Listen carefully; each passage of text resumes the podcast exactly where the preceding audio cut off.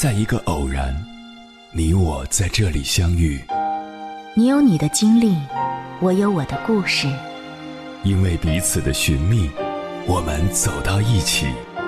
千山万水只为你，捎来谁的秘密？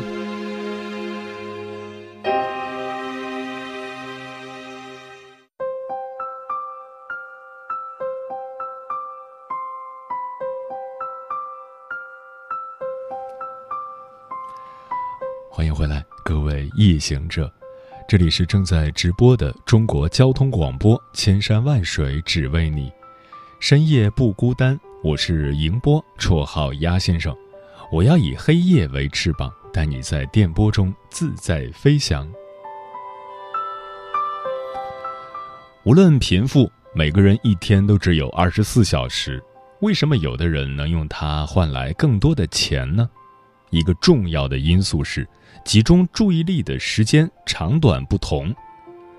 上学时能集中注意力听讲，成绩自然就好。工作时也是这样，同样是八小时的工作，有的人上午有精神，有的人下午有精神，有的人全天有精神，所以成果自然有很大的差别。注意力如此重要，但我们这个最宝贵的资源正受到越来越多的侵蚀和影响。人们的业余生活越来越丰富，睡眠时间越来越短。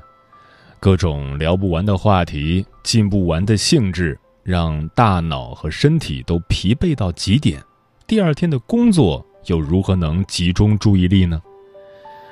不仅如此，各种媒体为了完成业绩指标，借用此起彼伏的热点事件，无情地收割着你的注意力。新经济说白了就是眼球经济，就是注意力经济。如果你不看重你的宝贵资源，它就会成为别人的盘中餐。接下来，千山万水只为你，跟朋友们分享的文章名字叫《为什么你看不懂现在的热搜了》，作者梁大师。以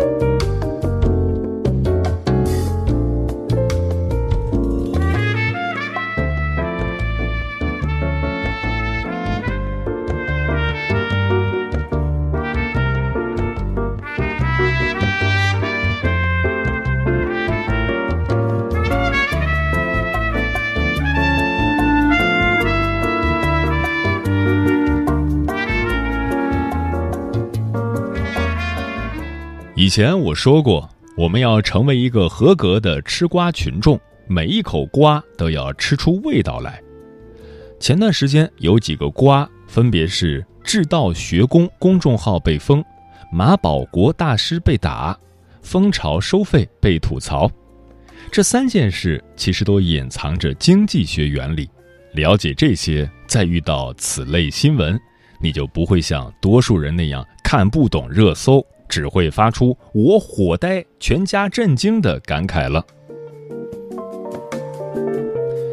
姚玉祥，笔名白云先生，是公众号“智道学宫”的号主，这是个超级大号，长期霸占公众号排行榜第一名。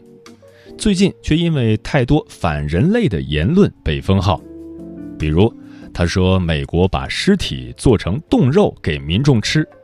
再比如，他说中国占有时区优势，可以超时空打击美国。今天发射一枚导弹，美国昨天就会被打中。白云先生的奇葩言论不止如此，还说鲁迅是文盲，说学英语会变傻，太多了，就不一一列举。这些论点会让很多人疑惑：白云先生难道是个脑残？事实上，恰恰相反。在深圳开公司的姚玉祥，以前在某证券公司是个领导，出来创业的起点也很高，公司注册资本为一千万。圈内的一个朋友评论姚玉祥说他极度聪明，对谁都客客气气，一副人畜无害的样子。我知道，看到这里你已经有点分裂，稳住。如果你把这看成是一场生意。一切就都好解释了。魔鬼经济学中提出过一个筛选前置的概念。很多黑社会入会程序非常残酷，比如要挨顿打、要吃蟑螂之类的。这看起来不合常理，因为会让很多想加入的人望而却步。但是以经济学的角度，会变得容易解释，这样可以减少事后的管理成本。你想，他连吃蟑螂都听你的，以后让他干什么，基本上都会干。说白了，这种变态的入会仪式是在更精准地筛选目标人群。这就不难理解白云先生的所作所为了。他的很多文章其实就是一个筛子，最后留下的都是精准的目标人群。你想啊，那些连人肉汉堡、超时空打击都相信的人，多半会相信你推销的三无产品或者玄学课程。比起和精明的消费者打交道，你会付出更小的推销代价，这是整体事件的核心动机。想起罗振宇讲过的一个故事，很多城市都有那种贵妇重金求子的牛皮癣广告，一看就是诈骗，但还是有很多人中招，而且广告语中还有很多错别字。警方后来抓了一个头目，问其原因。头目说：“这些错别字是他们故意写的，那些识别不出错别字的人才会打电话过来。这类人一般都好骗。你看，所有商人都懂得，人的愚昧就是最大的商机。”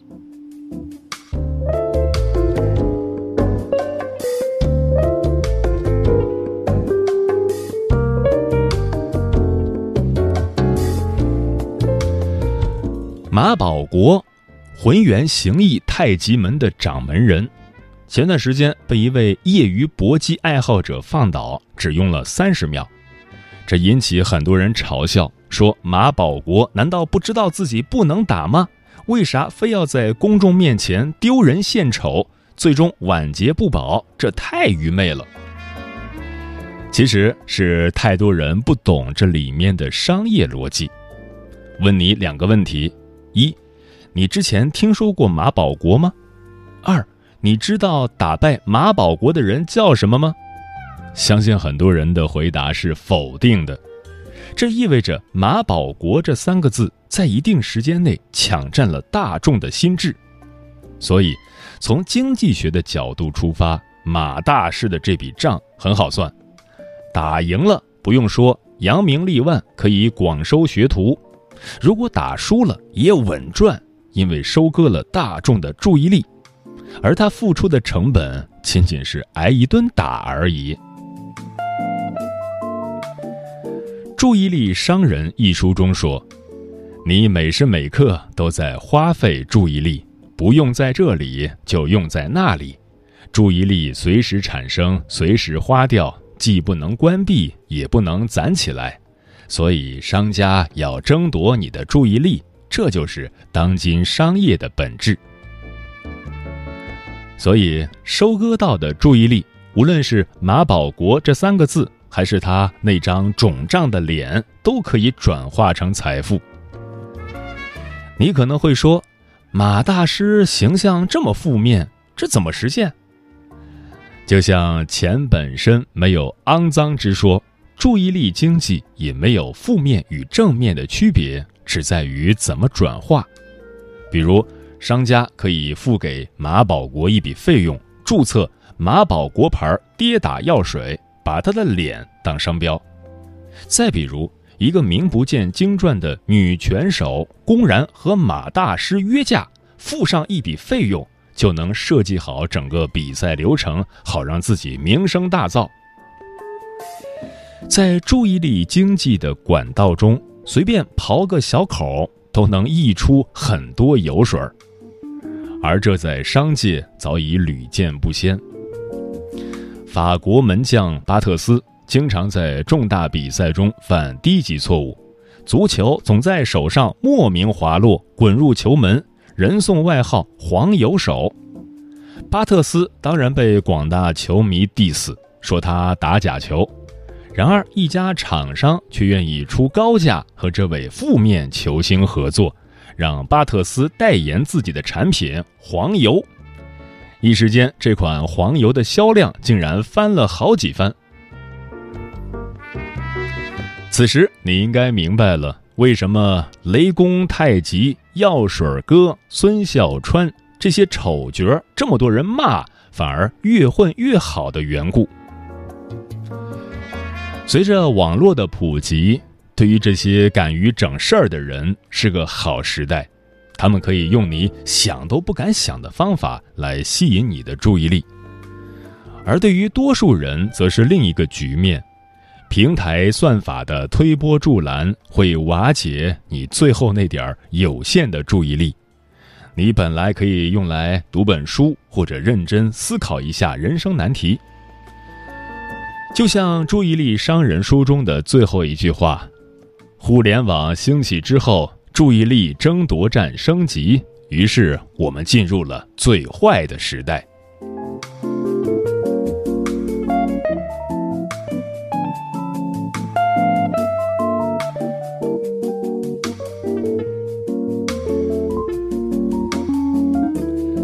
蜂巢快递柜风波已经过去一段时间，因为收五毛钱，竟然掀起了轩然大波，也真是罕见。市面上有很多文章解读，大多聚焦在蜂巢两头收费，一边收了快递员的钱，还要多收用户五毛钱，这是多数人接受不了的。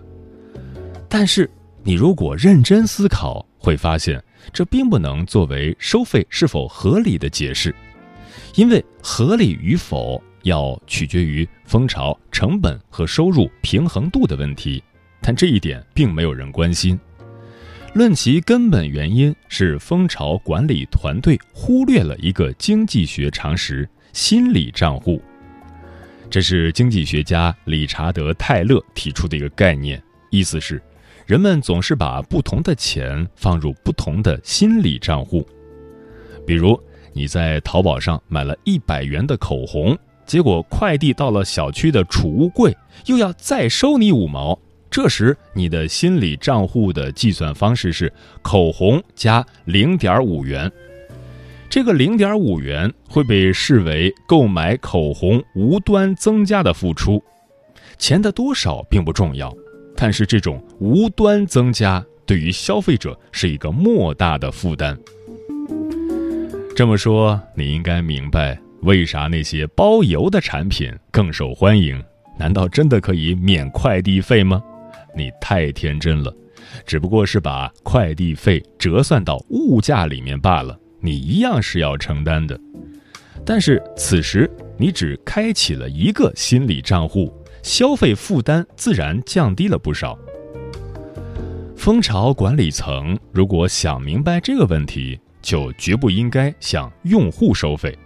如果真想增加收入，应该向快递公司收着零点五元。而快递公司自会分摊。说这些并不代表我的立场，只是想说明一个经济学常识，告诉你心理账户是如何影响着我们的日常行为。由此，你可以明白为什么那些中了大奖的暴发户要不了几年就破产。因为这些随意赚到的钱会被放到任意挥霍账户，辛辛苦苦赚来的钱才会被我们放进养家糊口的账户。你也应该能想到，为什么我们去餐馆吃饭绝不会接受给服务员小费这种事儿？因为你默认这顿饭钱已经包含了所有费用，小费是无端增加的部分。如果小费折算成菜价的一部分，你就不会有这种质疑了。你可能会问，为什么欧美国家会流行给小费呢？我还专门请教过国外的朋友，答案是，这是多年来的约定俗成，消费者已经形成了习惯。是的，群体的行为习惯可以通过某种方式引导改变。但是在这之前，最好遵守大家的默认选项，也要警惕自己的默认选项。这句忠告适用于商家，也适用于个人。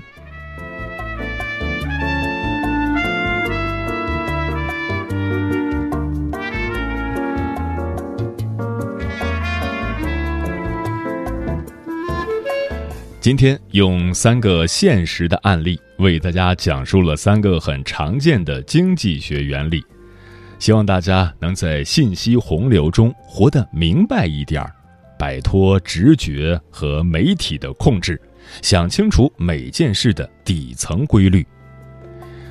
天下熙熙，皆为利来；天下攘攘，皆为利往。我们活在一个商业构建的世界中。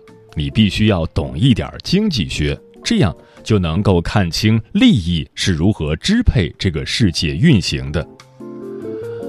话说，特朗普竞选总统时，为了振兴美国经济，提出“买美国货，雇美国人”的口号。然而，他自己的工厂却设在中国，他竞选的宣传品也是在中国生产。当记者问他为什么言行不一致时，他耸耸肩回答：“我可是个商人。” Ladies and gentlemen，欢迎光临乱世动物园。下面有请我们的大明星闪亮登场。我是这个动物园的大明星，看我表演，大家千万别眨眼睛，因为我在台上每一秒都很精彩。So pay me, pay me, so pay me, pay me。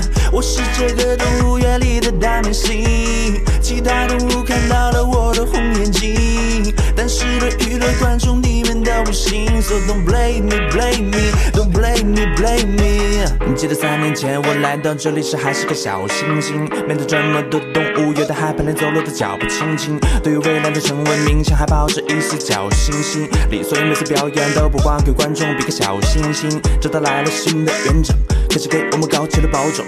凭借着野性的外形，于是被打扮成 rap 的模样。我们蹭着嘻哈的热度，表演着奇葩和恶俗，竟然一炮而红，摇身一变成了大大大明星。我是这个动物园的大明星，看我表演，大家千万别眨眼睛，因为我在台上每一秒都很精彩。So pay me, pay me, so pay me, pay me。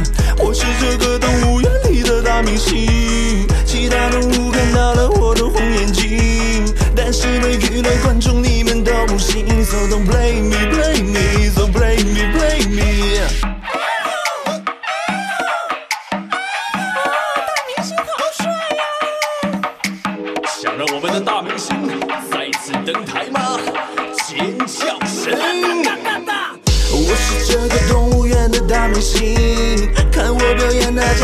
别眨眼睛，因为我在台上每一秒都很精彩。So pay me, pay me, so pay me, pay me。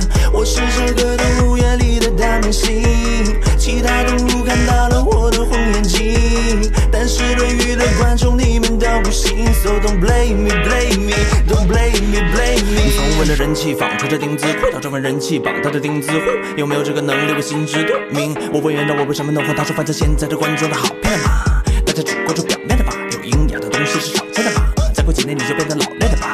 再过几年你就会发现，混个脸熟才最关键。有了流量，收益就无限，逐渐出现在杂志封面。一下好律师吹一下，学大数据对一下，我不停的搞个热搜，把这周的火力度去推一下。我是这个动物园的大明星，看我表演，大家千万别眨眼睛，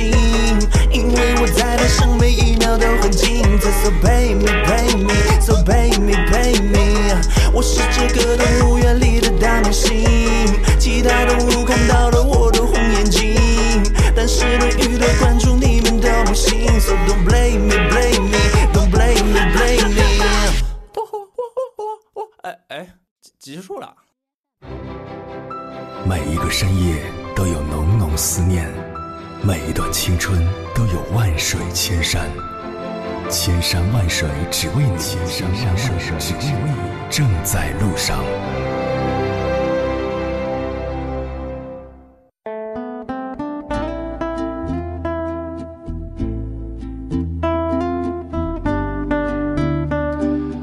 在注意力经济时代，你的注意力成就了谁？听友苏娜说，除了微信，我的业余只有微博了。不喜欢玩游戏，只喜欢除了工作之外瞅瞅微博。因为喜欢体育，所以体育的 app 也有；喜欢旅行的我也有旅行的 app。另外就是手机的备忘录了。千里霞光说：“现在的我们估计有很多人跟我一样，很难把自己的注意力集中在一件事情上，自己总是会受到外界的影响，少了读书时代的那份专注。”如果注意力能够多放在自己身上，一心一意地做好平时生活中的每一件小事，估计自己会比现在好很多。逆光飞翔说：“现在上网就是点开微博，虽说下载了两年，但随着技术的熟练，不知道从什么时候开始变成了平均每天七八个小时。”上百度查个东西，总会忍不住被那些明星八卦所吸引；上公众号看个文章，又会被另一篇吊住胃口。有限的时间被一点点蚕食，这种状态持续的时间久了，内心就会生出焦虑和不安。细细想来，如今社会有多少人深陷在这种状态中难以自拔？摒弃掉那些无关紧要的信息吧，把注意力集中在自己的生活和工作中，做个有幸福感和成就感的人。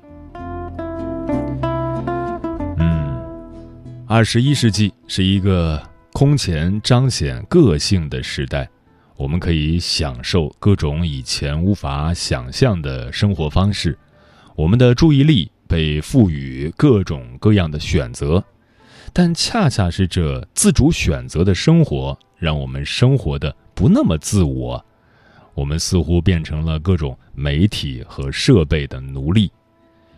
在赫胥黎的美丽新世界里，人们通过苏摩一种没有副作用的毒品，追求一时的快感；而现实中的我们，在商业的诱惑下，为了追求一时的快感，主动出卖了注意力。我们的未来，在某种程度上可以说是我们现在和过去专注做的事情的总和。如果我们对自己的未来有一丝丝的期待和渴望，那么保护我们稀缺的注意力资源就是至关重要的事情。从今天开始，让我们做回注意力的主人吧。尽管困难，但是值得。时间过得很快，转眼就要跟朋友们说再见了。感谢你收听本期的《千山万水只为你》。如果你对我的节目有什么好的建议，或者想要投稿，可以关注我的个人微信公众号和新浪微博，我是鸭先生，乌鸦的鸭，与我取得联系。晚安，夜行者们。梦想的手心